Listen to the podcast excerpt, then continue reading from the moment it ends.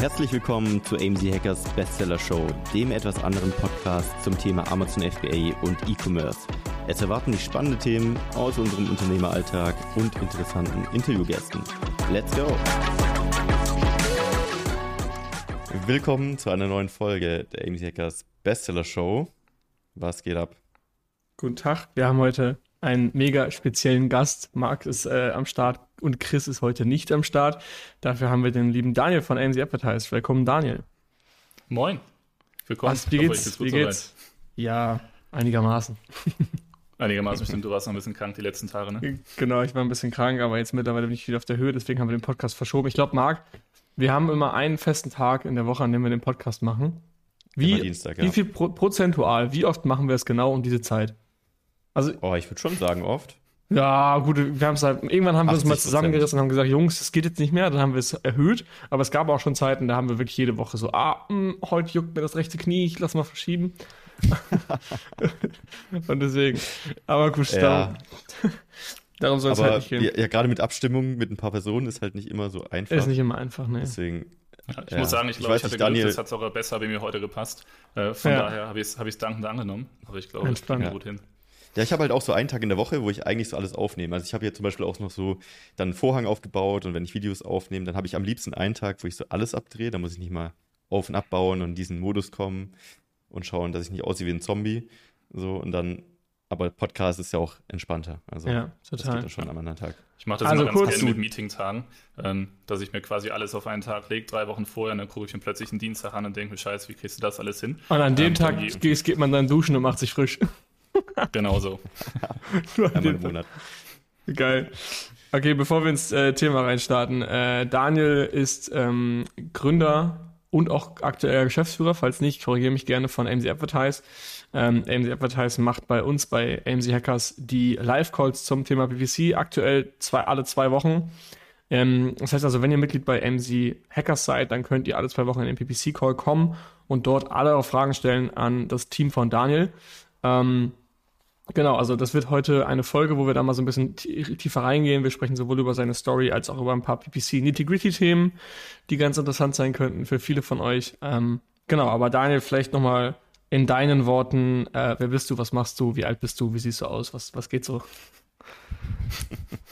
Jetzt, wie sehe ich aus? Ist ja, glaube ich, simpel, ne? Auch wenn es mittlerweile komisch ist, ist es eigentlich kein Podcast mehr. Äh, ist ja irgendwie ja. schon eine halbe Videoaufnahme. Ähm, ja, nein, vielen Dank schon mal. Danke euch auch nochmal für die Einladung und dass ich äh, heute zu Gast sein darf. Äh, ich bin super gespannt, was dabei rauskommt. Mhm. Da ich ja eigentlich gar nicht so in der Podcast-Szene unterwegs bin, habe ich, ich würde sagen, ich habe auf jeden Fall ausreichend Puls und hoffentlich noch ein paar gute Themen mitgebracht, ähm, Sehr geil. Dass, wir, dass wir das gut umsetzen können. Nein, vielleicht kurz zu mir. Äh, ich bin Daniel Borowczak, 29 Jahre jung, ähm, komme ursprünglich aus dem Ruhrgebiet, habe da jetzt, habe aber die letzten acht Jahre tatsächlich in Kiel an der Ostsee gelebt, ähm, bin damals zum Surfen für Studium so ein bisschen da hochgezogen. Ähm, vielleicht relevant, weil ich jetzt tatsächlich vor drei Monaten mal wieder zurückgezogen bin in die Heimat. Also das war eigentlich ein relativ großer Schritt und wir sind gerade noch dabei, uns so ein bisschen hier einzuleben. Ähm, vielleicht Hintergrund, du hast ja schon erzählt, äh, AMC Advertise ist gerade eigentlich so mein, mein Hauptprojekt. Ähm, ich komme damals eigentlich auch so aus, aus einem Wirtschaftsstudium und so relativ klassisch der Weg, okay, was mache ich? Keine Ahnung, ich komme irgendwie aus der Schule und gucke, was so passiert, hat aber irgendwie immer Bock, so meinen, meinen eigenen Kopf und meine eigenen Ideen voranzubringen. Ähm, ich glaube, es ist mal ganz interessant, gar nicht so mit diesem Hintergedanken, ich will ein krasses Unternehmen aufbauen, sondern ich will einfach, dass keiner meinen dummen Ideen im Weg steht und ich das alles ein bisschen ausprobieren kann. Geil. Ähm, und habe mich dann eigentlich durch relativ viele Projekte so durchgearbeitet. So der Klassiker, ich glaube, da haben wir sogar vor ein paar Wochen noch drüber gesprochen, so meine Gaming-Zeit zwischen 15 und 16, ähm, die, glaube ich, auch recht intensiv waren, weil man will irgendwie einen Clan aufbauen und wir hatten unser Team und ich habe Trainingspläne erstellt, auf die keiner Bock hatte und so, aber ich hatte schon irgendwie gedacht, so hey, wenn wir irgendwie was Geiles machen müssen, dann ist das irgendwie der Weg. Ja, und ich glaube, dadurch hat sich das alles so ein bisschen entwickelt. Ähm, dann bin ich auch in so eine unangenehme Multimarketing äh, oder, oder ähm, Empfehlungsmarketing-Schiene gerutscht. Das war auch so eine Phase von einem Jahr, wo ich dann Gott sei Dank schnell wieder rausgekommen bin. Ähm, uh, gut, Gott sei Dank, du wurdest gerettet. Ja, ja, das ist, das ist, glaube ich, der klassische Punkt, wo man extrem unangenehm seinen Freunden auf die Nerven geht und die versucht, ja. irgendwas zu überzeugen. wo ich sagen muss, war so ein Nahrungsergänzungsklassiker, wo ich sogar zu der Zeit recht überzeugt von dem Produkt war. Es war trotzdem einfach ja. massivst unangenehm.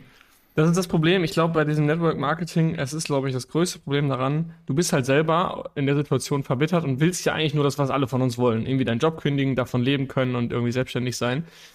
Und natürlich suchst du dir Möglichkeiten. Und wenn jemand da dir die Möglichkeit gibt, damit Geld zu verdienen, natürlich glaubst du das auch in, am, am Anfang. Und ich glaube, das größte Problem ist daran, dass die Leute selber davon überzeugt sind, aber nicht checken, was eigentlich das System dahinter ist. Ähm, und ich glaube, das erkennst du ganz schnell daran, wenn dich jemand aus der Heimat, mit dem du seit sechs Jahren keinen Kontakt hast, anschreibt plötzlich und fragt, mhm. wie geht's dir denn? Und hast mal Bock, dich auf einen Kaffee zu treffen. Da weißt du schon, okay, alle Vorsicht geboten. Ähm, da muss man mal vorher schon mal abtasten, worum es denn wohl geht bei dem, bei dem Treffen. Dann kann es häufig mal darum gehen.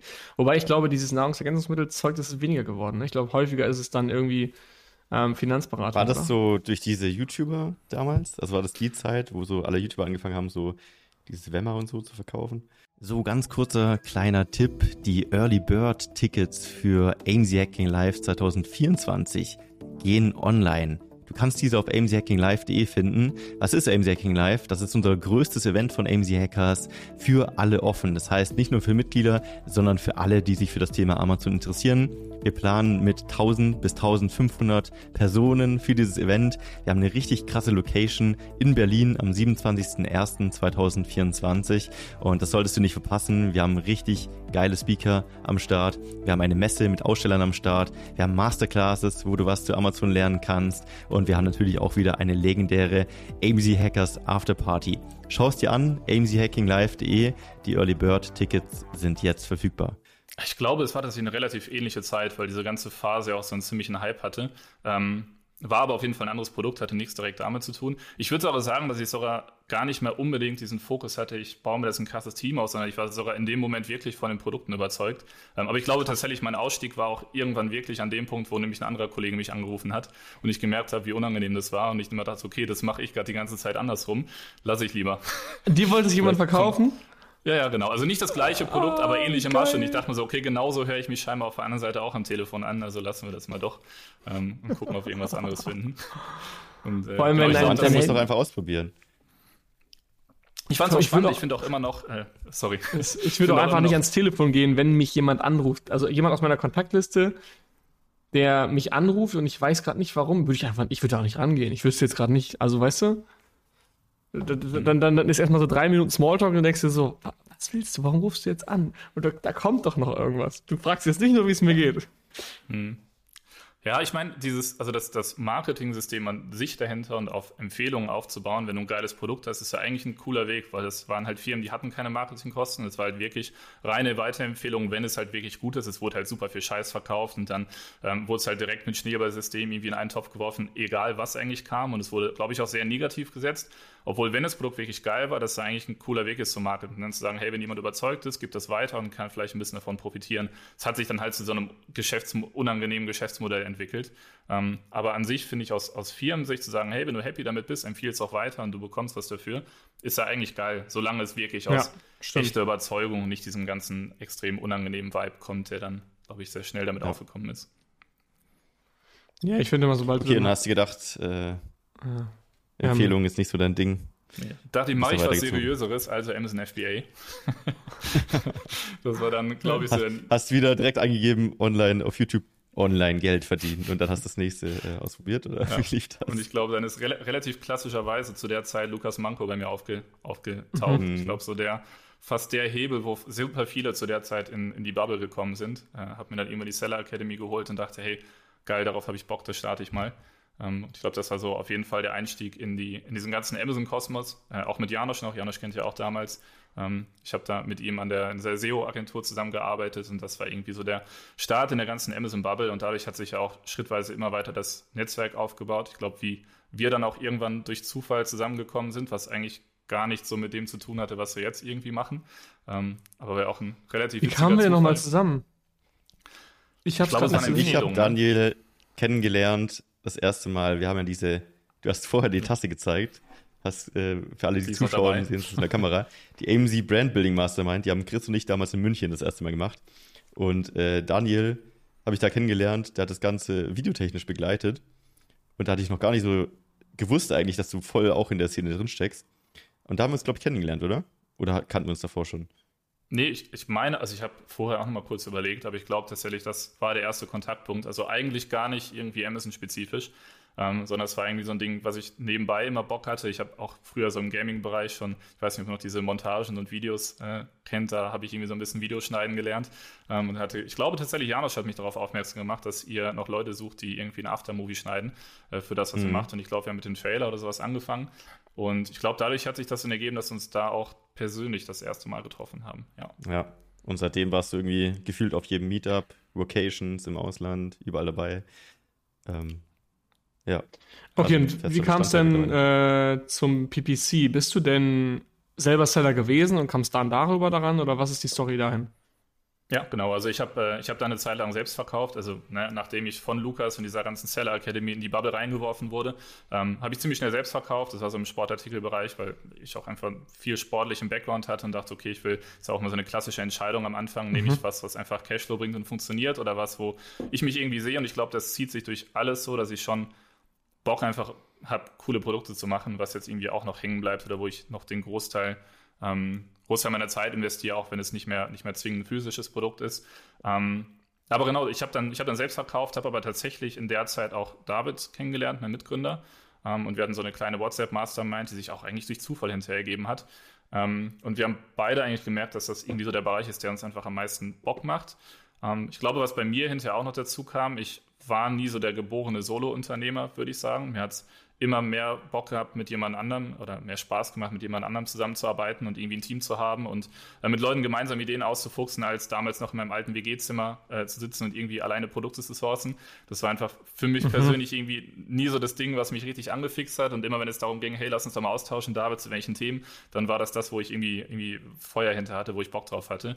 Um, ähm, und ich glaube, es war auch ein recht passendes Thema, weil zu der Zeit Advertising so angefangen hat, komplexer zu werden von der Phase ganz am Anfang, es, es, gab halt nur Autokampagnen, so das konnte jeder aufsetzen, das war das, das komplette Basic, so, wo man auch keine Agentur und niemand irgendwie gebraucht hat, um das umzusetzen. Es war ja wirklich, hey, eine Autokampagne und mehr funktioniert nicht. Und es wurde irgendwie schon ein Stück weit so ein bisschen komplexer und wir hatten einfach Bock darauf, so der, der, der Mix so ein bisschen aus dem Nerdigen, ähm, aber auch die Möglichkeiten, die eigentlich dahinter sind, weil Amazon ja immer weiter gewachsen ist.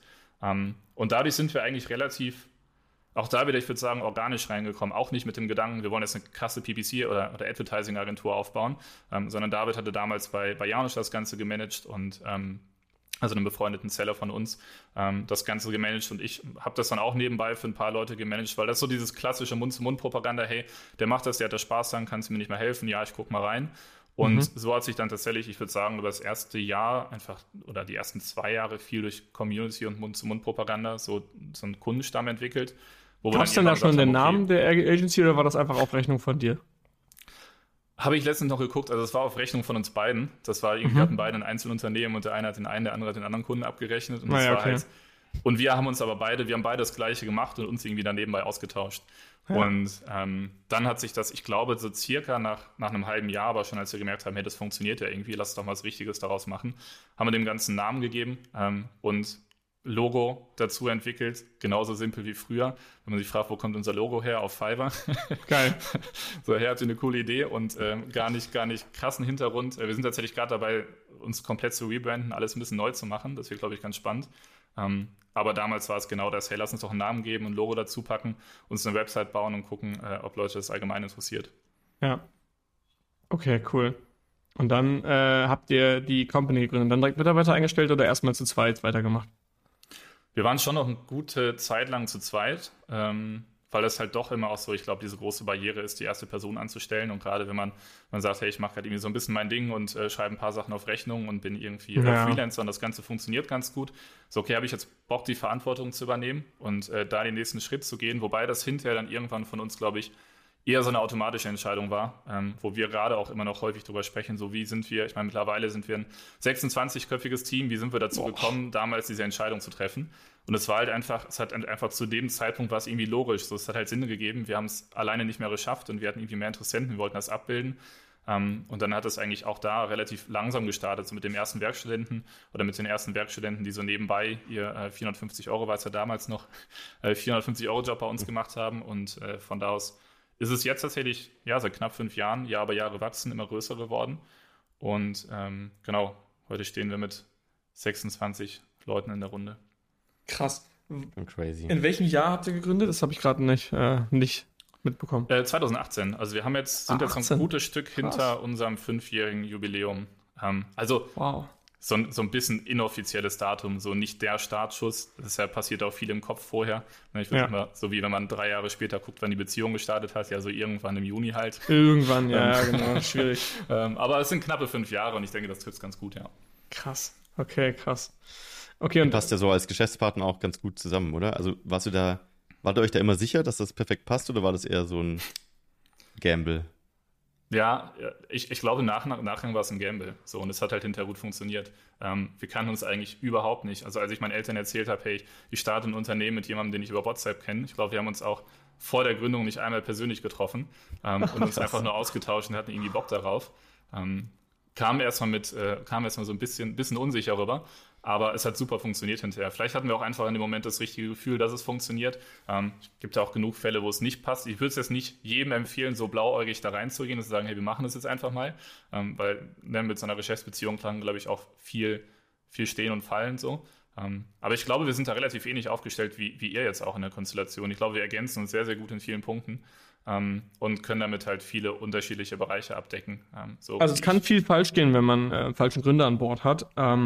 Ich glaube aber, es war vielleicht eine gute Distanz, die ihr noch hattet. Also wäret ihr vielleicht mhm. zu krass befreundet gewesen oder wärt erst Friends gewesen, hättet dann gesagt, hey, wir müssen irgendwie was aus unserem Leben machen, lass mal eine Firma gründen. Ich glaube, das ist immer schlimmer, als wenn du mhm. jemanden kennenlernst und ihr habt ja nur connected über das Thema, was ihr auch später in der Company gemacht habt. Ihr wart irgendwie gar keine Freunde, du hattest jetzt nicht Interesse an Davids Privatleben, sondern äh, du wolltest einfach nur wissen, was ist seine Strategie gerade und deswegen habt ihr euch ausgetauscht und irgendwann war halt so, ja, okay, das mal eine Company gründen und dann lernt man sich privat kennen. Und ich glaube, das ist der deutlich gesündere und bessere Weg. Also klar, hinterher ist immer einfacher, das so zu sagen, aber so hättest du es deinen Eltern verkaufen können. Hey, es ist halt nicht mein Kumpel, wo die Gefahr groß ist, dass hinterher Business und Freundschaft im Arsch ist, sondern es ist einfach nur jemand, der genau das liebt, was ich auch mache und auch noch gut darin ist. Und das ist eigentlich der Jackpot. Ganz kurze Unterbrechung, Freunde. Du weißt es wahrscheinlich schon, aber es gibt nur eine richtig wichtige Sache, die du brauchst, um ein erfolgreiches Amazon FBA-Business aufzubauen. Und das ist das Produkt. Logischerweise. Und wir sehen sehr, sehr viele Fehler in der Produktrecherche bei uns. Und oft wird einfach ein falsches Produkt ausgewählt, was nicht zum Kapital passt, was nicht profitabel ist, was so nicht funktionieren wird.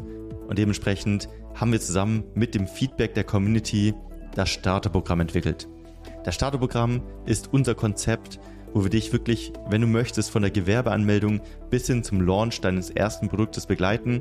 Das heißt, wir treffen gemeinsam wichtige Entscheidungen, schauen wirklich eins zu eins dir über die Schulter bei der Produktrecherche, schauen, dass dein Produkt Sinn macht, dass es profitabel ist, dass du an alles gedacht hast, du kannst alle deine Fragen klären und wir begleiten dich einfach durch wirklich langjährige, erfahrene Coaches bis hin zu deinem ersten Amazon FBA-Produkt. Und wenn dich das interessiert und du einen Platz im Starterprogramm haben möchtest, dann schau doch gerne mal auf aim-hackers.de vorbei. Da haben wir die Bewerbung aktuell offen für das Starterprogramm. Und wenn du gerade erst am Anfang stehst und noch dein Produkt suchst oder dir unsicher bist und ein bisschen Sicherheit brauchst von erfahrenen Coaches, dann helfen wir dir sehr, sehr gerne und dementsprechend einfach mal bewerben. Und ich hoffe, wir sehen uns dann im Starterprogramm. Und jetzt viel Spaß weiter beim Podcast. Ja. Ja, auf jeden Fall. Also wie gesagt, ist, glaube ich, nicht der Weg, den ich grundsätzlich empfehlen würde, ähm, weil da kann halt super viel schief gehen und im, im Zweifel an dem Punkt, ähm, je nachdem, wie schnell das Unternehmen dann wächst, wenn es auch unangenehm wird. Ich glaube, wenn man das relativ schnell merkt, funktioniert es noch. Ähm, ich habe es genauso schon von Unternehmen mitbekommen, die halt dann irgendwo einfach schon Wert haben. Ähm, und das dann irgendwie alles wieder aufzulösen, ist halt, dann wird es irgendwann unangenehm. Und wenn da noch eine Freundschaft dahinter steht, ich glaube, es ist schon wichtig, sich das gut zu überlegen, ob das passt und funktioniert, eben auch auf mhm. dieser professionellen Ebene und das irgendwo auch zu trennen. Aber ich glaube schon, dass es eben eine gute Distanz war. Ich meine, äh, Distanz, wir haben ja auch mit, mit 800 Kilometer Entfernung äh, gestartet. Also auch das ist ja irgendwie die maximale Distanz. Das war also die, die ganze Basis, dass wir jetzt auch komplett remote stehen. Ähm, ja. Aber ja, ich glaube, das war ein sehr wichtiger Punkt, so dass, dass wir, ich sag mal, aus der geschäftlichen Seite irgendwie ein gleiches Interesse hatten und dann trotzdem im Laufe der Zeit gemerkt haben, hey, es passt aber auch persönlich einfach super gut und wir können uns extrem gut ergänzen und das, das passt einfach. Geil. Ihr habt ja auch die Tätigkeiten wahrscheinlich dann so ein bisschen aufgeteilt. Also bei uns ist ja auch so, dass wir die Bereiche so ein bisschen unterteilt haben und jeder so ein bisschen sein, sein Ding macht und seine Stärke findet. Ähm, ich glaube, wenn halt beide irgendwie sehr ähnlich sind und in eine Richtung mach, laufen wollen und das Gleiche bestimmen wollen, ich glaube, dann ist es schwierig.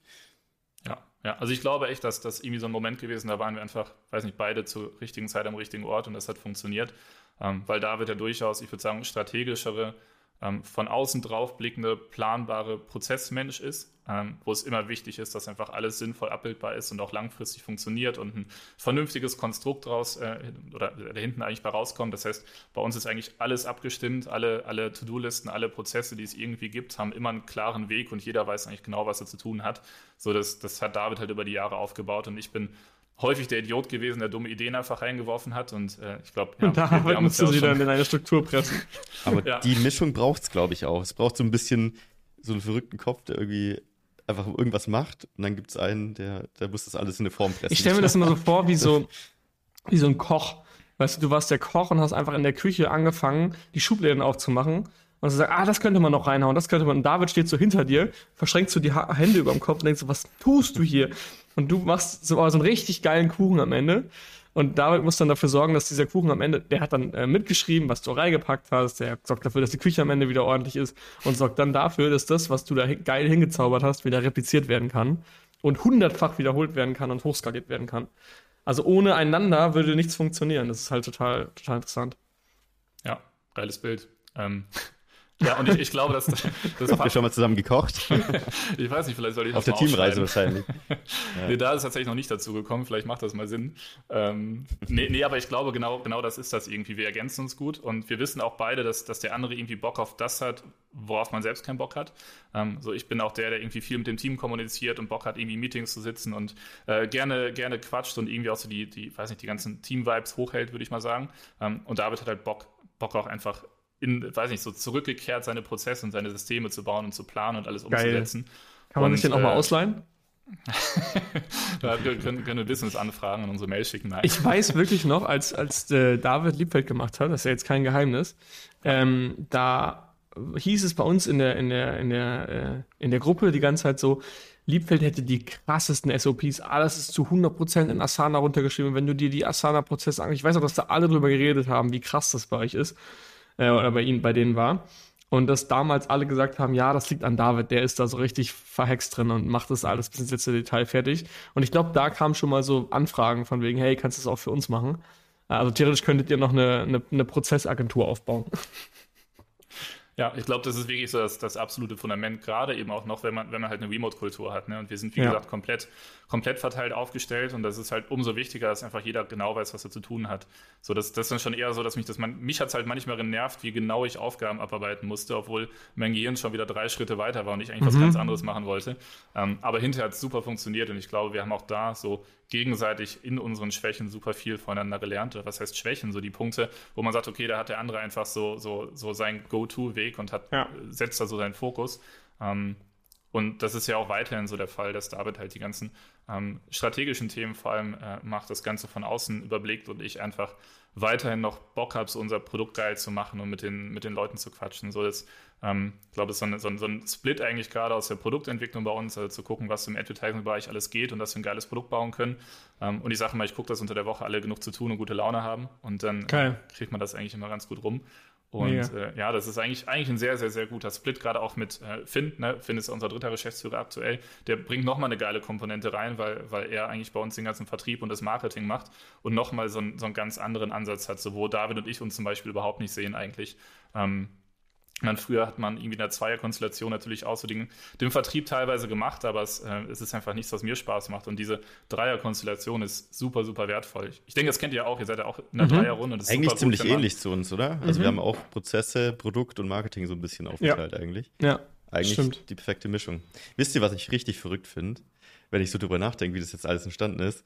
Das gefühlt irgendwie jeder mit jedem schon mal zusammengearbeitet hat. Also du äh, mit Janosch irgendwie, dann Janosch, äh, Liebfeld und David zusammen. Stimmt. Dann war Chris teilweise bei Liebfeld mit drin. Stimmt. Dann, äh, dann hat, äh, machst du jetzt bei uns die PPC-Calls. Ich war auch schon bei AMC Advertise Kunde. Jeder arbeitet Ich war auch bei Advertise Kunde. Stimmt. Eigentlich schieben ja. wir die ganze Zeit nur die Kohle hin und her. Eigentlich schaffen wir alle keinen Mehrwert, ja. wir schieben uns nur Geld hin und her. ist echt so. Also alle in diesem Umkreis sind ja. echt so connected und arbeiten zusammen. Das ist echt crazy. Krass, ja, ich glaube, das war genau diese Runde oder diese Truppe, irgendwie, die zur gleichen Zeit da angefangen hat. Ne? Ja. Und die sich dann irgendwie gefunden hat über so ein paar Kontakte. Und ich weiß nicht, Chris hat ja für uns auch zeitweise die Google Ads gemacht und es hat bei uns ins Marketing reingeguckt. Ähm, so, so, und das, das, waren irgendwie super viele Punkte, die, also ja, man trifft sich irgendwie in allen Punkten und alle haben so ihre Expertisenbereiche. Ja, ne? das ist schon geil. Glaub, das, auch das ist geil. Deswegen, Leute, macht Workations, da lernt man sich kennen und mhm. da connectet man dann genau für solche Themen. Und plötzlich ja. entstehen drei weitere Businesses raus und man weiß gar nicht mehr, welches man zuerst machen soll. Ja. Ich glaube, das war dann hinterher tatsächlich auch die Workation in, in Amerika, war das, ne? In LA, wo wir, würde ja. ich jetzt mal sagen, uns dann mal richtig kennengelernt haben, neben so ein bisschen irgendwie mal offen zu quatschen, wo man einfach wirklich eine Woche Zeit hatte. Ich euch morgens um 5 Uhr mit meinen Meetings auf den Sack gegangen bin. Und Boah! ja, David, äh, Daniel hatte immer morgens die Calls und ich, er saß wirklich buchstäblich genau vorne meinem Fenster. Mein Kopf war praktisch an der Scheibe und auf der anderen Seite der Scheibe war einfach Daniel und hat jeden Morgen um 5 Uhr seine Calls gemacht. Weil äh, Deutschland Zeitverschiebung. Ja. Das war lustig. Aber eine coole Zeit auch in den USA. Ich glaube, das war auch so der, der spannende Punkt. Ich war so der Einzige, der irgendwie in so einem halt, halt als Dienstleister mitgekommen ist und alle anderen waren eben die Händler, so. die auch, oder die halt komplett ja. unabhängig davon sind. So, ich musste halt mit meinen, mit meinen Jungs irgendwie quatschen unter der Woche und das, das hat sich dann halt natürlich massiv verschoben. Ähm, also Amerika finde ich immer noch extrem unangenehm, ah, wenn man scheiß um, zu scheiß, deutschen ja. Zeiten, äh, wenn man zu deutschen mhm. Zeiten Meetings hat. Ähm, und ja, ich war dann immer der, der morgens eigentlich allen auf die Nerven gegangen ist. Geil. Lass uns mal zum, äh, zum PPC-Content rübergehen. Ähm, du hast ja sicherlich, äh, gerade hast du es, glaube ich, gesagt, im Vorgespräch ein paar Sachen vorbereitet. Ich würde mal so mit der, mit der Titelfrage anfangen. Was geht gerade im Markt? Was sind so die häufigsten Fragen? Was, was beschäftigt die Seller? Was beschäftigt euch? Hm. Das waren jetzt drei ähm, Fragen, sorry, ich mache es nicht einfach. Ich, sagen, die, ich, ich versuche ich versuch mal irgendwie eine daraus zu machen, die zu connecten. Ähm, ich glaube tatsächlich ist doch zwischen beiden Punkten eine recht große Differenz. Ähm, und ich glaube, die Differenz wird auch mal immer ein bisschen größer. Also welche Fragen stellen sich Seller aktuell und ähm, womit beschäftigen wir uns auch mittlerweile, was so in Zukunft passiert und irgendwie immer mehr möglich ist. Also ich glaube gerade im letzten halben Jahr tut sich, glaube ich, sehr, sehr viel, was also auch seitens Amazon, was immer nicht so ganz nach außen sichtbar ist. Also um das mal so ein bisschen auf einen Satz runterzubringen, ich glaube, dass, dass das Amazon-Werbenetzwerk und die ganzen Daten, die Amazon hat, ähm, in Zukunft alles andere eigentlich an Display-Werbung ablösen wird. Also auch äh, alles, was Google Ads, was Meta Ads, was auch immer angeht. Ähm, ich weiß zum Beispiel nicht, ob ihr schon wusstet, mittlerweile kann man auch Amazon Ads schalten, obwohl man kein physisches Produkt verkauft, ähm, sondern wenn man irgendwie Dienstleister von außen ist, Versicherungen vertickt oder sowas, kannst du mittlerweile das Werbenetzwerk von Amazon nutzen um darüber Werbung zu schalten, weil Amazon halt Krass. halt alle Daten an, Körb, ach, an, Käufer, an Nutzer, äh, Metriken hat, die halt in irgendeiner Weise relevant ist, wo keine andere Plattform rankommt. Ähm, und das ist zum Beispiel ein spannendes Thema, was uns gerade beschäftigt, weil ich sehe, dass mittlerweile immer, immer größer werden. Ähm, ich weiß noch nicht, Amazon Marketing Cloud ist ein Thema, mit dem wir uns viel beschäftigen. Ich glaube sogar, dass ihr da schon mal jemanden im Podcast habt, der ein bisschen darüber gequatscht habt. Ich bin mir aber nicht 100% sicher. Ähm, aber auch da die Möglichkeiten eigentlich, dass man in alles tiefer reingehen kann. Man muss natürlich immer ein bisschen aufpassen, dass man sich nicht zu sehr im Detail verliert. Mhm. Ähm, aber Amazon Marketing Cloud ermöglicht zum Beispiel Sachen. Das ist eigentlich ein Reporting-Tool oder eine, oder eine Cloud, die eigentlich Daten sammelt, um das sinnvoll äh, oder, oder, relativ simpel erstmal zu erklären, wo man verschiedene Datenpunkte mit einbauen kann. Das heißt, sowohl die Amazon-Daten kommen rein, ähm, es kommen aber auch Daten aus dem eigenen Shop rein, die man implementieren kann, aus dem eigenen CRM und allem und kann dadurch eigentlich alles Mögliche auswerten. Das heißt, so Fragen wie früher, bringt das überhaupt was, wenn ich Werbung schalte? Keine Ahnung, muss ich jetzt die Kampagne dort schalten oder die dort? Das sind ja immer so Fragen. Soll ich jetzt Werbung schalten, wenn mein, wenn mein Produkt eigentlich schon auf der 1 ist und davor irgendwie noch meine Ad steht, gebe ich dann irgendwie unnötig Geld aus? Das sind ja häufig so Fragen äh, oder die sehr, sehr für uns eigentlich immer noch als Agentur am relevantesten sind. So viele Kunden, die sagen, warum muss ich denn jetzt dafür Geld ausgeben? Ich, funktioniert doch. Und die Marketing Cloud connectet eigentlich all diese Punkte und ermöglicht zum Beispiel Sachen auszuwerten, so wie viele Kontaktpunkte hatte ich vor meinem Kauf. Das heißt, ich sehe, dass ein Kunde erst eine Sponsored Product Ad, dann eine Sponsored Brand Ad, äh, Ad dann Boah, vielleicht nochmal okay. von Amazon runtergegangen ist, eine DSP Ad gesehen hat und dann auf das Listing äh, kommt und, und konvertiert. Ähm, und ich kann eben auch sehen, okay, wenn ich irgendwie einen weiteren äh, ein weiteres Werbeformat mit aufnehmen, wie konvertiert das, funktioniert das besser, funktioniert das schlechter. Also ähm, vielleicht so ein, so ein bisschen so ein Ding, was noch im Hintergrund passiert, aber gerade unser größter Fokus eigentlich ist, ähm, diese ganzen, ja, diese ganze Blackbox eigentlich weiter aufzulösen und wirklich zu sagen, hey, das bringt was, weil ich kann dir genau zeigen, wenn jemand vorher fünfmal deine Werbung gesehen hat, das ist, ich glaube, es wird immer mehr von dem rein ja, Amazon Ads, wie man es früher kannte, oder Autokampagnen, mhm. eine breite, eine exakte, zu wirklich ganzheitlichem Marketing. So, wie viele Kontaktpunkte muss ich schaffen, wo muss ich die schaffen, wo befindet sich mein Kunde gerade, wo will ich ihn wirklich abholen. Ich meine, wir haben es jetzt bei Snox gesehen, die schalten auch vor der Champions League Werbung. Auch das läuft über das Amazon Werbenetzwerk. Ne, und ähm, das sind so, so, so Punkte, die halt komplett über das hinausgehen, glaube ich, wo, was sich viele noch unter Amazon Ads an sich vorstellen. Ähm, und was, glaube ich, vielleicht um deine beiden Fragen so ein bisschen zu connecten, eigentlich gerade das größte Thema ist. Also ich glaube, Seller fragen sich immer noch, okay, CPCs werden teurer, ich sehe immer mehr Werbeplätze, so muss ich dafür so viel Geld ausgeben, muss ich da sichtbar sein, gerade auch, ähm, ich glaube, so ein bisschen im FBA-Netzwerk, wo sehr viel Fokus auf einzelne gute Produkte gelegt wird, ähm, mhm. die meistens auch irgendwo schon gut platziert sind, gerade bei euren Händlern, die schon größer sind. So muss ich da jetzt noch so viel Werbung schalten und wir versuchen gerade auf der anderen Seite eigentlich technisch zu lösen, diese, diese Blackbox zu öffnen ähm, und da so ein, so ein generelleres Marketing rauszumachen, würde ich sagen. Okay, Was sind das so die letzten 20 Prozent, würdest du sagen, diese ganze Blackbox, die da hinten dran hängt? Und 80 Prozent sind trotzdem so die basic guten, optimierten Kampagnen? Oder ist es wirklich so ein Gesamtpuzzle mittlerweile, was du können musst? Hm. Ähm, ich glaube, es ist schon sehr, sehr wichtig, dieses ich glaube, es gibt da zwei Dinge. Auf der einen Seite mal die reine Ergebnisbasis, also was bringt mir doof, also richtig stumpf gesagt, hinterher mehr Umsatz. Ähm, da würde ich schon sagen, dass wir die 80 Prozent weiterhin abdecken, wenn wir einfach, wenn man gute Sponsored Product Ads schaltet, wenn man irgendwie ein Branding-Konzept dahinter hat, wenn man seine Marke beschützt. Sind ja die ganzen, ich glaube, da müssen wir heute gar nicht so ins Detail reingehen, das wird doch schon in tausend Videos äh, überall eigentlich ganz gut erklärt. Ähm, wenn man seine Basic Setup hat, dann bekommt man ein gutes Ergebnis. Aber es ist häufig schwierig oder häufig das Problem, so ich weiß nicht, ob das jetzt das Richtige ist oder ob ich was anderes besser machen könnte. Ähm, gibt irgendwie so diesen Spruch, so ich 50 Prozent äh, mhm. äh, meines Budgets im Marketing sind verschwendet, ich weiß noch nicht welche. Ne? Und da versuchen wir halt gerade relativ viel Vertrauen und, und Licht ins Dunkel zu bringen, weil auch Amazon das eben will. Auch Amazon will zeigen, ich meine, das Ads-Business ist für die super, super profitabel und die wollen es weiterhin ausbauen. Ne? Man sieht das jedes Jahr wachsen. Und es funktioniert halt auch und es geht halt mittlerweile auch über die Bubble Amazon hinaus. Wir können auch Leute außerhalb retargeten. Und also das, ähm, das Problem ist ja eigentlich das Thema Attribution, wie du gerade gesagt hast. Ich habe sechs mhm. Touchpoints und ich sehe erst der Touchpoint, dann der, dann der, dann der und der letzte hat konvertiert. Mhm. Im, ich bin jetzt gerade aus der Shop-Welt. Ich sehe gerade in der Shop-Welt ganz viele Probleme durch iOS 14 und Cookies. Wie ist es denn bei Amazon? Also die meisten, also viele Nutzer klicken einmal beim iPhone an, App-Tracking ablehnen und dann kriegen sie diese Meldung nie wieder und werden nicht mehr aufgezeichnet. Funktioniert das dann trotzdem? Also wie läuft das denn? Ja, also tatsächlich gerade das, das sind super große Nachteile, mit denen halt vor allem sowas wie vor allem Meta natürlich zu kämpfen hat, ähm, was deren ganze Display-Bubble angeht. Und das kann Amazon eben das kann Amazon ganz gut durchspielen. Es ist auch alles, also alles, was in der, in der Amazon Marketing Cloud passiert, ist komplett pseudonymisiert. Das heißt, du hast keine Datensätze, du kannst nicht auf direkte Kunden ähm, zugreifen, sondern es werden eigentlich Audiences gebildet, die das, dieses Ganze nur mit ähnlichen, also, also ein bisschen wie du natürlich auch Lookalikes im Meta bauen kannst. Also all die Möglichkeiten wird es übrigens auch mit Amazon geben, das so ein bisschen einmal diesen Connect zu schaffen. Ähm, aber Amazon schafft es besser, weil es einfach nur das Kaufverhalten selbst dort eben trackt auf der einzelnen Plattform und wir dort meist mehr Daten haben als eigentlich außerhalb oder Daten, die, die eben Meta oder Google oder wie auch immer tracken kann. Also dieses, diesen ganzen iOS-Kram, natürlich auch immer so ein bisschen abhängig davon, ähm, auf welchen Geräten unterwegs bist, ne, wo du bloggst und wie auch immer und wie die Personen handeln. Aber ich bin sehr überzeugt davon, auch mit den Daten, die wir sehen, dass die beste Datengrundlage einfach gerade bei Amazon liegt und das wissen die auch und das bauen die gerade immer weiter aus. Es ist alles noch, sind noch viele Beta-Projekte. Ähm, aber es sind jetzt eben, ich glaube, tatsächlich in den letzten Monaten, also noch in diesem Jahr, ist quasi das erste Release gekommen, dass du eben auch als Nicht-Amazon-Händler diese, diese Plattform nutzen kannst und mit den, mit den Daten Werbung schalten kannst. Das heißt, du kannst sagen, hey, wenn ich, wenn ich äh, Versicherungsdienstleister bin, ähm, dann möchte ich gerne alle Leute targetieren, die vielleicht äh, Extremsportprodukte auf Amazon gekauft haben in den letzten 30 Tagen. Ähm, ne, und wo kriegen die dann die Ads? Äh, die Ads, die bekommst du auf der einen Seite, also es gibt eigentlich das, das gesamte Amazon-Werbenetzwerk. Ähm, mhm. Das bedeutet, du hast ja Drittanbieter, du hast Apps, du hast ähm, das ganze Verlagsnetzwerk. Mach mal weiter. Du hast das äh, ganze Verlagsnetzwerk von Amazon selbst, was auch immer weiter ausgebaut wird. Das heißt, der Großteil, der auch über ABS läuft. Ähm, und du hast eben die Möglichkeit, dort ausgespielt zu werden. Also eigentlich im Endeffekt fast überall da, wo man auch jetzt im Web mal die, Amazon-Anzeigen einmal über den Weg laufen. Ähm, da gibt es eigentlich, äh, das, das, das Netzwerk wird immer größer. Mit DSP kannst du auch gezielt auswählen, wo du eben sichtbar sein willst. Ähm, und dieses ganze Außenrum, was glaube ich immer noch so ein bisschen ähm, oder so, so im Hintergrund steht, ist eigentlich das, was mittlerweile, vor allem halt auch für uns als Agentur, was natürlich immer wichtig ist, ist ähm, ihr habt ganz oder kurz vor dem Gespräch schon so ein bisschen diesen Umsatz-Interessenskonflikt auch angesprochen.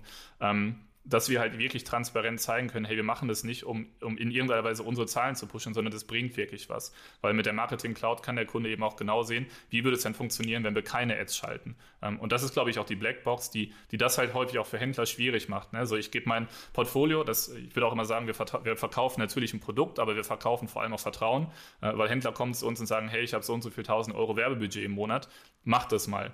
Und irgendwie mhm. müssen die Händler halt einfach darauf vertrauen, dass wir, dass wir das gut machen ähm, und dass wir das vernünftig machen, dass es vernünftig eingesetzt wird. Aber es kann, gerade kann fast niemand dir, dir zeigen, okay, wie würde es denn ohne Ads laufen, außer zu sagen, hey, wir schalten mal alles aus. Das ist auch so ein Experiment wurde ein paar Mal gemacht. Ich glaube, da hat man schnell gemerkt, zwei Tage gut nicht. und dann irgendwann nicht mehr gut. Ja, aber äh, genau diese Transparenz dahinter zu schaffen, ist halt auch für uns als Agentur super, super wichtig, ne, um zu sagen, hey, das, wir machen das wirklich, weil es dir einen Mehrwert bringt. Wenn du jetzt so ein, also wenn jetzt jemand zu euch kommt und der sagt so, eigentlich, ich glaube, meine Werbung läuft ganz gut und so weiter. Wenn du jetzt so eine Minute Zeit hättest, in den Account reinzugucken, was würdest du dir da angucken, um zu, so ein Grundbild zu bekommen, so einzuschätzen, läuft das gut oder schlecht oder kann ich da was reißen, so in die Richtung? Oder ist es viel komplexer und du musst da wirklich hm. tief rein? Also gibt es so eine Metrik, die du immer als erstes anschaust oder ist so ja, tatsächlich witzig. Das erste, was ich mir angucke, ist gar keine Metrik, sondern, sondern gibt es irgendwie eine Struktur im Account. Weil daran sehe ich eigentlich direkt, ob sich Mühe gegeben wurde, mit dem ganzen Thema beschäftigt Kampagne wird. 1, 2, 3, Final genau. 1, 2, 3, wirklich Final 1, 2, 3. Prime Day Test 4. Und dann, weißt du, genau solche Kampagnen, wo du eigentlich, wo du schon merkst, okay, das ist im Setup, wird es schon so angegangen, dass, dass man das hinterher überhaupt nicht auswerten kann. Das ist, würde mhm. ich tatsächlich sagen, ist nicht mal eine KPI, aber ist fast die Hauptmetrik, wo ich dir wahrscheinlich in 10 Sekunden sagen kann, okay, das wird, auch wenn ich jetzt ins Detail gucke, vermutlich ganz gut sein. Oder das ist vermutlich sehr oberflächlich behandelt. Und so, also die Fülle der Funktionen, die ausgenutzt werden, äh, ist das so ein Indikator dafür, wie, wie gut äh, allgemein so die Werbemaßnahmen laufen? Oder gibt es auch Accounts, die mit, ich sag mal, wirklich so diesen Hauptkampagnen sehr gut laufen? Man braucht nicht dieses tausendfache Retargeting und alles drum dran. Hm. Ja, also ich würde schon weiterhin sagen, also das, das ist ja auch unser Ansatz so, es wird immer komplexer, aber man muss es trotzdem simpel und umsetzbar halten und wirklich gucken, hey, was macht denn jetzt den größten Mehrwert? Ne? Ähm, ich glaube, in den letzten zwei Jahren sind irgendwie wahrscheinlich hunderte neue Metriken dazugekommen, die man in der Konsole oder bei Metriken oder alle Möglichkeiten auswerten kann, aber damit kann man sich das Leben auch unnötig erschweren. Ähm, also der Fokus liegt bei uns schon klar darauf, alles zu nutzen, was möglich ist, aber in einem sinnvollen Maße. Ähm, definitiv ist es weiterhin so, dass man mit diesen ganzen dominanten Sponsored Products Ads meist den Großteil des Umsatzes schon abbildet und irgendwie die Leute schon mal da catcht, wo sie aktiv nach deinen Produkten suchen. Ähm, ich glaube, was häufig oder auch da vielleicht nochmal, es ist gar nicht immer so einfach von außen zu sehen, ob das Konstrukt sinnvoll aufgesetzt ist, sondern man muss eigentlich auch dafür erstmal in ein Gespräch gehen und gucken, was ist denn die Intention dahinter. Ähm, weil ich kann halt eine Kampagne sehen, da sind irgendwelche Keywords drin, ich weiß aber nicht, warum die Keywords da drin sind und was da der Hintergrund ist. Ne? Ähm, ich glaube, sowohl, sobald man über Keyword-Targeting spricht, sagt man einfach so den, den, diese, diese low-hanging fruits im Advertising, ich hole den Kunden genau da ab, wo er eigentlich schon genau mein Produkt eingibt. Das heißt, ich habe da die höchste Conversion-Wahrscheinlichkeit. Ähm, Ne, wenn wir jetzt irgendwie als Beispiel mal eine, ich glaube, da, da warst du ja auch früher drin im Kniebandagenbereich. Wir suchen eine Kniebandage, das ist irgendwie immer mein Beispiel, was ich nutze. Gott sei Dank vielleicht nicht die Knoblauchpresse, sondern mal ein bisschen Abwechslung. Ähm, ich suche eine Kniebandage schwarz für CrossFit in 43. So, wenn ich da meine Ads spiele, dann weiß ich genau, gut, das konvertiert, bringt einen guten A-Kost, funktioniert alles. Ähm, was mache ich aber denn, wenn ich zum Beispiel ein Sportzubehör oder eine Kniebandage allgemein meine Werbung ausstrahle? So, dann performt es scheiße, aber ich, ich catch einfach viele Leute, die nach diesen Beriffen suchen. Ähm, ich bringe einen weiteren Kontaktpunkt und wenn sie dann nach dem Longtail suchen, habe ich vielleicht eine höhere Wahrscheinlichkeit zu konvertieren. Ähm, also ich glaube, dieses ganze Verständnis dahinter, ähm, um vor allem auch für die Zukunft gewappnet zu sein, auch das ist ein wichtiger Punkt. Es wird ja nicht unkompetitiver und es wird ja nicht weniger Möglichkeiten geben, aber man wird sehr, sehr schnell outdated, wenn man echt einfach nur sagt, hey, ich mache jetzt irgendwie eine Recherche, darüber konvertiert es schon, packt es da rein, schalte drei Kampagnen, vielleicht noch ein bisschen Product Targeting und dann funktioniert das so. Damit kann man natürlich einen Großteil abbilden, definitiv. Ähm, aber um wirklich so on the edge zu sein und wirklich das Maximale rauszuholen und auch irgendwie gegen die Competition äh, gehen zu können, braucht man einfach die Details und vor allem, glaube ich, so dieses Marketingverständnis grundsätzlich dahinter. Hm. Ich sag's dir auch ehrlich, so diese Werbekonsole mittlerweile ist ja so überwältigend mittlerweile. Hm. Also als ich angefangen habe, ich kam ja auch aus der Welt, eine Autokampagne, eine exakte, eine breite, mehr konntest du nicht machen. Gab es sonst einfach gar nichts. Und mit der Zeit ist das so viel geworden. Und ich sage es dir auch ehrlich, ich bin auch aus dem PPC-Thema, also es ist so kompliziert geworden. Natürlich kann ich die Prinzipien dahinter, die verstehe ich natürlich.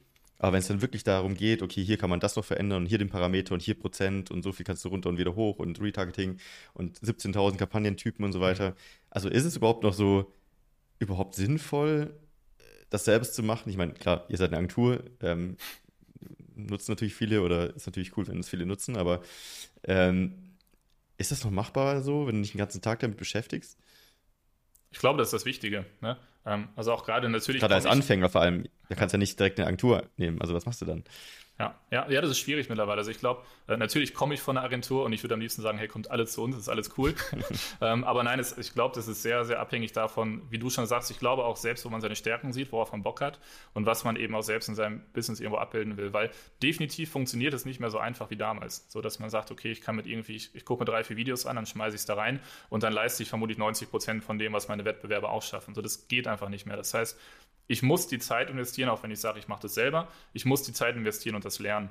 Ähm, ich glaube, ein guter Grundstock ist trotzdem immer noch super wichtig. Ähm, also auch zum Beispiel für uns als Agentur, weil es ist immer schwierig, mit, mit Unternehmen zusammenzuarbeiten, die selbst gar keinen Hintergrund zu dem Thema hat. Weil, ne, wie soll man dann irgendwie Strategien besprechen? Wie können wir auch irgendwie sagen, hey, das ist ein gutes Ergebnis und wir bekommen mhm. das gespiegelt oder wir wissen, das und das läuft gerade nicht, lass uns mal mehr in die Richtung gehen. Ähm, also unsere, ich sage mal, unsere Dienstleistung lebt ja auch viel davon, in den Austausch gehen zu können und zu gucken, okay, was sind die Ziele des Händlers und wie kann man das eben auf die Werbung abbilden.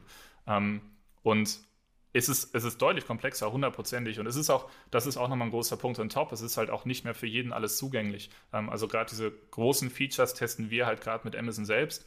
Ähm, also wir sind da relativ connected mit, äh, mit Amazon in München und testen halt auch neue Features, können auch Input, können auch Feedbacks geben und können Sachen halt vorher testen. Und da haben wir so ein bisschen den Blick in die Zukunft, wo ich sage, wenn es um, um Marketing Cloud oder auch DSP geht, was irgendwann für Händler relevant sein wird, ab einer bestimmten Größe, ist es nicht mehr möglich. Es sei denn, du sagst halt, okay, ich lege meinen vollen Fokus darauf und habe halt keine Zeit mehr für strategische Ausrichtung, für meinen unternehmerischen Ansatz. Ich könnte aber in der Zeit auch Produkte sourcen. Ähm, also es wird definitiv schwieriger, 100 Prozent. Ich glaube, es immer wichtiger, da eben auch einen, einen Experten dabei zu haben. Ähm, da sei komplett freigestellt, ob es ein Freelancer oder eine Agentur ist oder ähm, ob man vielleicht selbst jemanden anstellt, wofür dann natürlich aber erstmal in-house das Wissen da ist, ne, dass die Person ausgebildet werden kann. Ähm, da, da, sind, denke ich, sehr, sehr viele Parameter entscheidend, auch wie der Persönlichkeitstyp ist. So kann ich gut Verantwortung abgeben oder nicht an einen externen Dienstleister. Auch das ist immer so ein Klassiker, können die Ergebnisse so gut sein, wie sie wollen. Ähm, ne, hinter muss dieser Connect einmal da sein, dass man auch, auch äh, vernünftig kommunizieren kann, das funktioniert. Daher ist es immer persönlichkeitsabhängig, aber also was ich zu, zu 110 Prozent unterstützen kann und das, äh, also da beschäftige ich mich ja tagtäglich gerade noch mit, es wird einfach massiv komplexer und ähm, es ist nicht mehr das Amazon Ads und Marketing und PPC und ein paar Kampagnen, wie es halt damals war. Finde ich krass, weil, ähm, sorry, ich bin gerade hier durch den ganzen Hausflur gerannt. Ich weiß nicht, was ihr jetzt alles besprochen habt, als ich nicht da war. Ähm, Finde ich krass, weil eigentlich wird ja überall auf, auf, der Platt, auf den Plattformen, zum Beispiel auch auf Meta und so weiter, werden die Ads ja tendenziell eher einfacher, weil der Algo halt mhm. ähm, viel übernimmt. Und du machst halt die Kampagnen an und dann weißt du, okay, der, der Meta-Algorithmus entscheidet selber, wie man es ausspielt.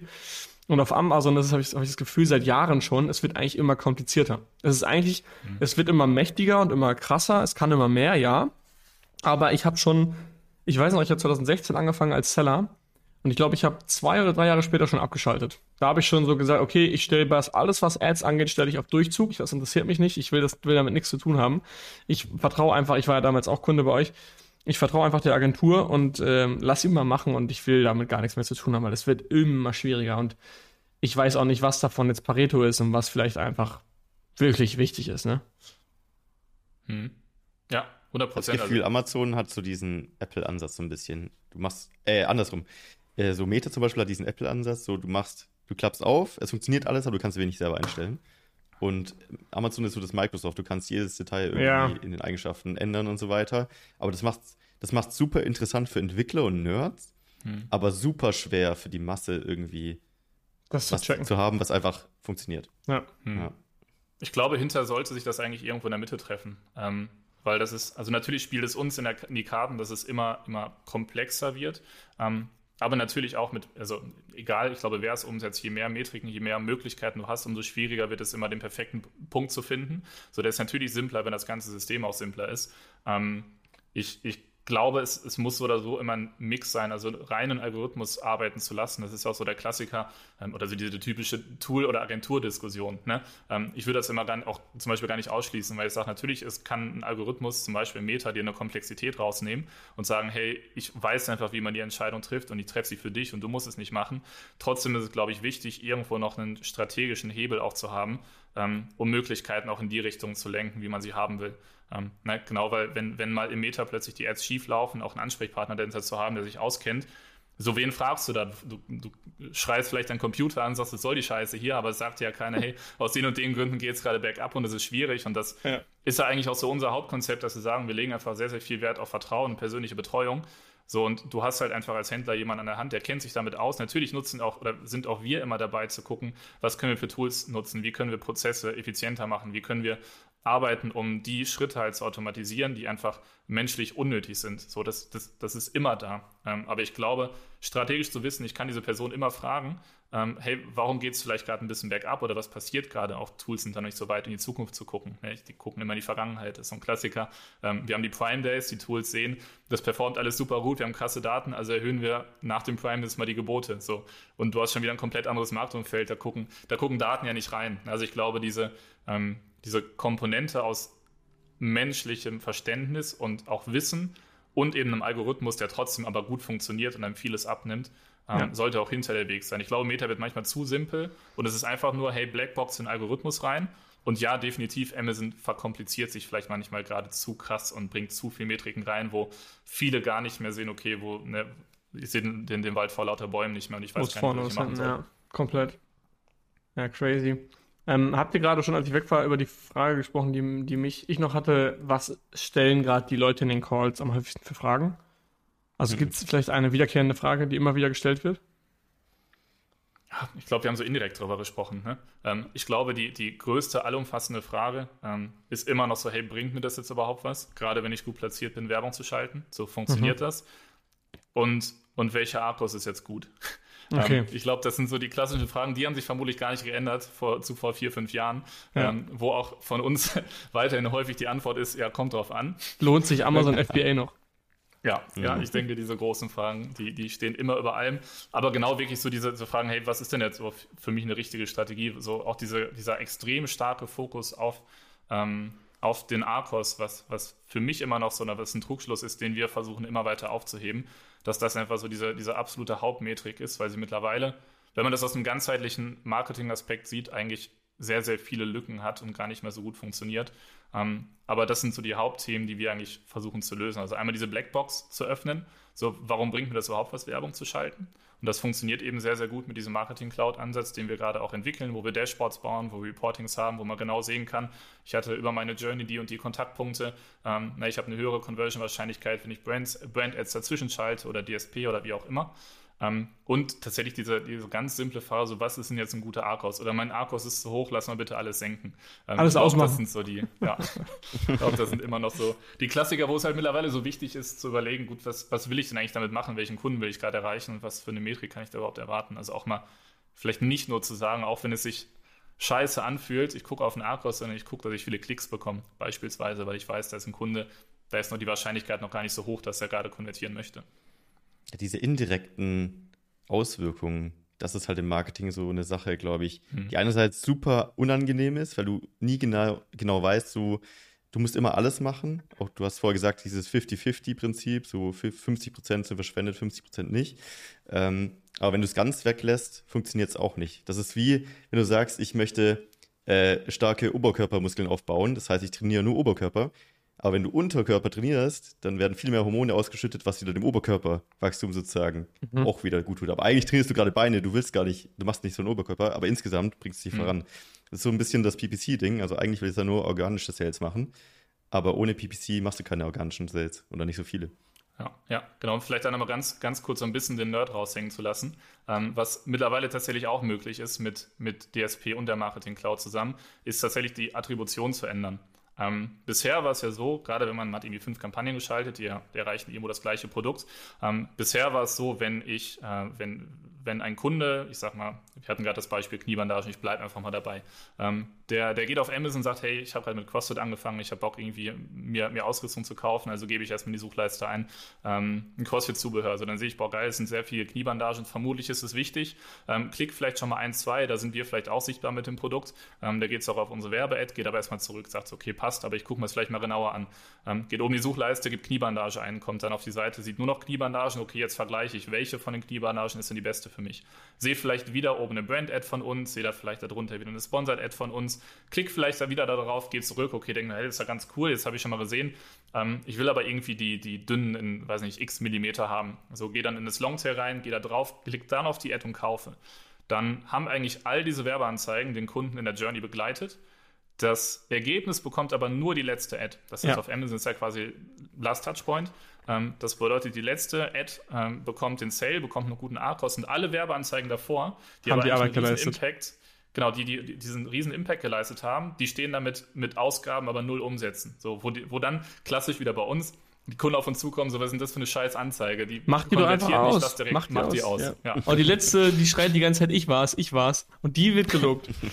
ja, deswegen logischerweise haben, haben Longtail-Kampagnen immer den besten Arkos. Und klar, wir können den besten Arkos für Kunden rausholen, wenn wir nur Werbung auf Longtail-Keywords schalten. Aber dann verlieren wir halt vielleicht Kunden vorne weiter oben im Funnel. Ähm, also ich glaube, insgesamt merkt ihr schon, Philipp, du hast, bist auch dabei, so deinen dein Shop aufzubauen. Und das, das ist ja viel ganzheitlicheres Marketing, als es früher ja. eben auf Amazon war. Und genau das kommt jetzt aber hier auch mit rein. Und für den nerdigen oh, das fand ich bei Amazon immer so geil. Ich fand das immer so nice. Du machst einfach PPC und wenn deine PPC-Ausgaben geringer sind als, dein, als deine Marge auf dein Produkt, dann ist die Welt schön und dann kann ich mich zurücklehnen. So war das, so, so bin ich quasi äh, groß geworden, in Anführungsstrichen. Und jetzt muss ich mich drum kümmern, Attributionskacke und hier angeklickt und der letzte hat den Sale verursacht. Jetzt muss ich gucken, dass das gesamtheitliche Marketing ein, eine Gesamteffizienz von X hat und ich denke mir so, Alter, 2016 Amazon war echt schön.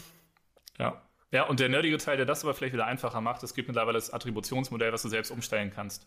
Das heißt, du bist nicht mehr da beschränkt darauf zu sagen, ich attribuiere mein Sale auf den letzten Touchpoint, ähm, sondern du kannst es mittlerweile individuell einstellen. Das bedeutet, du könntest jetzt sagen, ähm, ich möchte oder ich möchte mir ein Ergebnis anzeigen lassen, wo der Sale immer dem ersten Touchpoint zugeordnet wird.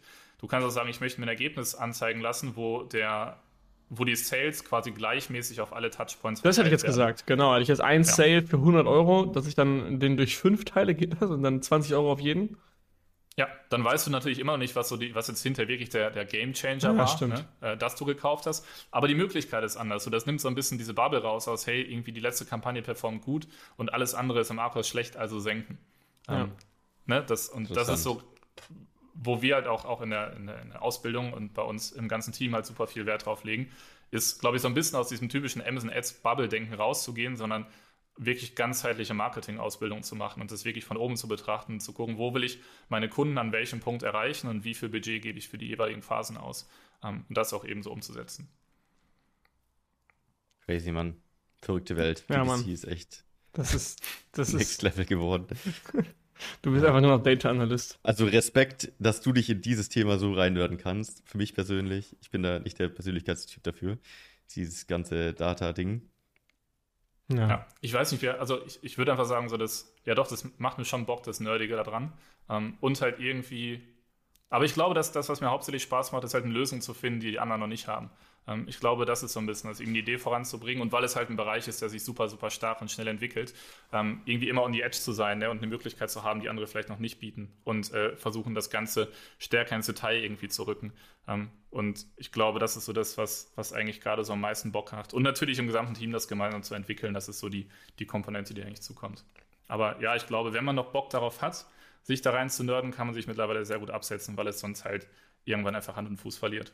Ja, Geil. Ich würde sagen, wir haben eine richtig fette Folge hier zusammengezimmert. Ähm, hat mega Spaß gemacht, auch wenn ich jetzt hier kurz nicht da war. Das war bestimmt der beste Part. Ähm, ja, ansonsten würde ich sagen, wenn jetzt Leute Interesse haben an einer Agentur, ähm, du kannst gerne mal erzählen, wo man euch erreicht, wo man euch bekommt, ab wann man euch kontaktieren sollte, ob ihr da irgendwelche Wünsche habt oder auch vielleicht sogar Red Flags. Ähm, erzähl gerne mal. Ja, äh, genau. Also ich denke, am simpelsten kontaktieren könnt ihr uns natürlich, wenn ihr die Hackers seid, einfach in den zweiwöchigen Live-Calls. Also bitte gerne zahlreich erscheinen, da kommt immer viel Mehrwert. Ähm, nein, ansonsten gerne bei unserer Website amc-advertise.de. Die bekommt tatsächlich in den nächsten Wochen vermutlich ein äh, komplettes Rebranding. Das heißt, nicht erschrecken, wenn ihr ein paar andere Farben seht als sonst. Aber da bin ich auch äh, sehr gespannt auf das Projekt.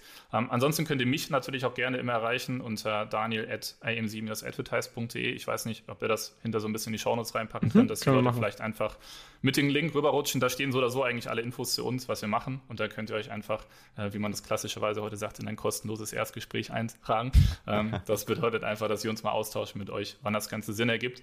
Ähm, grundlegend, wir, wir, wir arbeiten momentan schon einfach mit Shops zusammen, die eine bestimmte Größe mitbringen, wo wir halt auch als Agentur einen Hebel haben und einen Mehrwert bringen können. Ähm, das bedeutet, gerade zu Beginn ist es, glaube ich, immer noch gut, so ein bisschen Selbsterfahrung zu machen und das Ganze auch zu lernen und auch uns die Möglichkeit zu geben, hinterher vernünftig zu kommunizieren. Ähm, kommt aber einfach, auch einfach auf uns zu. Das heißt, wir sind da eigentlich, wir haben kein, kein fixes Cap, sondern wenn wir sehen, hey, da ist ein junges Unternehmen oder ein junger Unternehmer, der Bock hat, Gas zu geben und stark zu wachsen, so dann supporten wir da immer gerne. Ähm, ich glaube, es ist aber wichtig, eben auf der einen Seite zu sagen, hey, habe ich wirklich, also ist eine Dienstleistung für mich der richtige Weg und eine Agentur? Habe ich auch Bock, mit denen zusammenzuarbeiten? Habe ich auch Lust, Verantwortung abzugeben? Ich glaube, das ist immer so ein wichtiger Punkt, wo ich auch gerne also so mache ich es auch in Bewerbungsgesprächen. Ich sage auch immer, hey, das sind die Punkte, dann, dann solltest du es überlegen, mit uns zusammenzuarbeiten, weil ich glaube, das ist genauso wichtig. Ähm, aber ansonsten, ich, ich würde sagen, wir sind halt gerade dadurch, dass wir uns so da rein nörden, einfach gut in dem, was wir machen. Ähm, wir sind Advanced Ad Partner mit Amazon selbst. Das heißt, wir haben genau Zugriff auf diese ganzen Tools, die ich gerade angesprochen habe, ähm, die man halt sonst als Händler eben nicht aufgreifen kann und können da ein geiles Ergebnis bringen. Hm. Und alles andere besprechen wir so oder so hinterher in den Call selbst und gucken einfach, ob das Ganze funktioniert. Ähm, das heißt, wenn ihr Bock habt auf eine Agentur, das ist für uns immer die Grundlage so und wir, wir schauen auch, dass es persönlich passt, weil wenn, ähm, wenn das funktioniert, dann kann man hinterher auch ein geiles Ergebnis bringen. wenn ihr eine bestimmte Größe mitbringt, wenn ihr Bock habt zu wachsen, wenn ihr Lust habt, Gas zu geben, dann sind wir da gerne mal ein Partner und unterstützen. Ähm, und dann könnt ihr uns einfach mal direkt kontaktieren und äh, wir quatschen mit euch und gucken, was es da für eine Lösung gibt. Geil, ich habe mir gerade eure Webseite angeschaut, während du erzählt hast. Ich habe so drüber nachgedacht. Eure Website ist halt echt so, die ist halt, ähm, hat halt noch so diesen alten Charme von, es, es sieht so ein bisschen nach ClickFunnels aus. Und ich finde immer, diese ultra hochmodernen und total krassen Webseiten, äh, manchmal bewirken die auch das Gegenteil, weil bei eurer Webseite denke ich mir gerade, die ist wahrscheinlich seit längerer Zeit jetzt so, die ist wahrscheinlich nicht mehr oft aktualisiert worden und ihr kriegt trotzdem massiv viele Anfragen. Du hast jetzt hier gerade so viel krass viel Know-how bewiesen. Ist eigentlich scheißegal, wie eure Webseite aussieht, weil es läuft am Ende viel über Mund-zu-Mund-Propaganda. Und wenn meistens die äh, Agenturen so richtige fancy, over high-engineered Webseiten haben, dann weiß man auch nie immer so, hm, vielleicht, haben, vielleicht sieht es nur nach außen so aus und vielleicht ist es im Innenleben nicht so. Das ist mir gerade nur mhm. eingefallen, als ich, als ich eure Webseite durchgeschaut mhm. habe. Von daher, der Proof von unserer Seite ist da. Marc und ich waren selber Kunde. Ist schon zwei Jahre auch her. Wenn man so die Testimonials durchschaut, sehe ich ja. gerade, 99% davon kennen wir alle. Geil. Ja. Also Richtig cool. Aber ich nice. glaube, vielleicht, um, um nicht, nicht den Rahmen zu sprengen, aber noch kurz zwei Worte dazu loszuwerden, weil das ist ja gerade, an dem Projekt arbeiten wir und haben halt auch sehr viel überlegt, okay, wollen wir uns rebranden, wie wollen wir das machen, was wollen wir überhaupt nach außen darstellen und das kam immer hinter da, äh, dazu und deswegen äh, sind wir auch nicht die gewesen, die jeden Monat ihre Website überarbeitet haben und ähm, überall krass präsent sind, was wir aber in Zukunft sein werden. Ähm, also ich werde euch mal die Website auch rüberschicken, wenn die fertig ist. Die sieht bisher sehr, sehr geil aus in den ersten Entwürfen. Geil. Aber hinter muss egal ob man physische Produkte oder Dienstleistungen verkauft, einfach das Produkt geil sein. So, ja. das muss funktionieren. Und dann kannst du auf die Website schreiben, was du willst. So, wir haben einfach, wir haben ein geiles Bewertungsprofil, unsere Kunden sind zufrieden. Ähm, das und das ist genauso, das ist eigentlich in anderen Bereichen. Das ist ähm, genauso, ob wir jetzt unser Produkt, unsere Dienstleistung verkaufen oder auch, ob wir unseren Arbeitsplatz quasi verkaufen fürs Team. Ähm, so dass mir immer eine riesen Herzensangelegenheit, ein geiles Team aufzubauen und Leute daran zu bekommen. Ähm, und natürlich können wir als, als Gründer, als Geschäftsführer oder auch in Bewerbungsgesprächen die rosa-rote Welt versprechen und alles cool zeigen. Ähm, wenn die Leute hinter uns zufrieden sind, funktioniert es nicht. Und ich glaube, so äh, unabhängige Bewertungsportale sind einfach das, was so oder so hinterher wirklich den Proof gibt, hey, ist der Händler ist das zufrieden, ist das Team zufrieden. Bei uns zum Beispiel Kunun ein riesiger Gamechanger, wo gefühlt jeder, der sich in irgendeiner Weise mittlerweile in Unternehmen bewährt, mal reinguckt. Ähm, mhm. und, und das ist ja auch so mein, mein Hauptding, was, glaube ich, uns immer noch ganz gut absetzt, dass ich Bock habe, das Produkt geil zu machen und, äh, und, und Lust habt, da Zeit zu investieren. ich glaube, das ist, das ist hinterher immer der größte Hebel. Man kann zigtausend Euros für coole Websites und Social Media ausgeben. Ja. Ne, wenn man hinterher halt Bewertungen stehen hat, egal ob beim physischen Produkt oder einer Dienstleistung, wo die Leute sagen, boah, was ein Scheiß, schicke ich direkt wieder zurück, dann bringt das alles nichts. Und ich glaube, Product First ist da immer noch der, deswegen, der, der Weg. Genau deswegen habe ich es angesprochen, also nicht falsch verstehen. Äh, genau das war nämlich mein Gedanke dahinter, dass eben, ihr habt bei Proven Expert 5,0 äh, Sterne, das ist einfach sick, also sehr, sehr, sehr geil. Ähm, und da ist die Webseite scheißegal. Und die besten Designer, Fotografen, Agenturen haben, äh, haben da nicht den krassesten Internetauftritt, weil sie einfach durch Mund-zu-Mund-Propaganda so krass wachsen können. Und das ist schon ein geiler Proof, weil du einfach. Also ich kenne Fotografen, wie gesagt, die haben keine Webseite, weil sie nur über Mund-zu-Mund-Propaganda arbeiten. Ähm, von daher. Das sind wir wieder beim Network Marketing. Genau. Das, hinter, hinter ist es das, ne? da schließt sich der Kreis wieder. Geil. Ja. Sehr nice, Daniel. Dann wünsche ich euch viel Erfolg. Ähm, und wir hören uns sicher in einem anderen Podcast nochmal oder spätestens wieder zur Neujahrskonvention nächstes Jahr. Definitiv. Und Leute, alle, die dabei sind bei Hackers, schaut auf jeden Fall mit Call vorbei. Ja. Ist immer ziemlich nice. Also ich verstehe auch nicht, wie man da nicht reingehen kann als Nichtseller. Also es ist for free für euch, ihr seid eh schon drin. Einfach reingehen. anhören. Und es ist eins der wichtigsten Themen und eins der umsatzrelevantesten Themen. Und das sollte man sich gut auch auskennen, auch wenn man eine Agentur hat. Also auch wenn ihr jetzt eine Agentur habt, ähm, ist es nice, wie Daniel schon gesagt hat, selber das Know-how zu haben, ähm, um am Ende auch entscheiden zu können, ob die Agentur gute Arbeit macht oder nicht. Weil ich weiß, ich habe gerade selber gesagt, ich habe irgendwann auf Durchzug gestellt, ja. Aber ich hatte dieses gewisse Grundwissen schon und ich konnte entscheiden, macht die Agentur Bullshit oder nicht. Ähm, und es ist oft dann so, wenn Probleme kommen, dann hast du gar keinen Plan, woran du jetzt festmachen sollst. Labert die Agentur gerade Bullshit oder ist mein, mein Umsatz scheiße, ist mein Produkt scheiße, was ist gerade scheiße? Und wenn du schon mal ausschließen kannst, dass deine Agentur schlecht ist, dann weißt du, woran du arbeiten musst. Und dafür sind diese Calls halt eben super wichtig. Ja, 100 Prozent. Und auch wenn es halt E-Mail-weise Feedback gibt oder Verbesserungswünsche. Also es soll primär darum gehen, wirklich einfach Content zu liefern und äh, Fragen zu beantworten. Wir machen auch manchmal Live-Analysen von Accounts. Also auch wenn ihr da sagt, hey, guckt doch mal in unseren Account rein und gebt uns ein bisschen Feedback, dann machen wir das sehr gerne. Ähm, und äh, genau, schaut vorbei. Ich freue mich, euch zu sehen. So komisch ja. irgendwie. Ich mache ja selten Podcasts, jetzt euch zu sehen und das in so eine Kamera zu sprechen. Aber an alle, die dazuhören. äh, nee, danke für, für die Einladung nochmal. Hat mir sehr viel Bock gemacht. Vielleicht äh, mal wieder. Alright. Bis denn. Tschüss. Bis zum nächsten Ciao. Mal. Ciao. Das war die AMZ Hackers Bestseller Show. Jeden Montag, überall, wo es Podcasts gibt. Abonnier doch einfach kurz den Kanal, damit du kein Update mehr verpasst. Wenn du auch zur AMZ Hackers Community gehören möchtest, dann besuch uns doch mal auf unserer Webseite unter amz-hackers.de und trag dich ganz unverbindlich auf unsere Warteliste ein. Ciao und bis nächste Woche.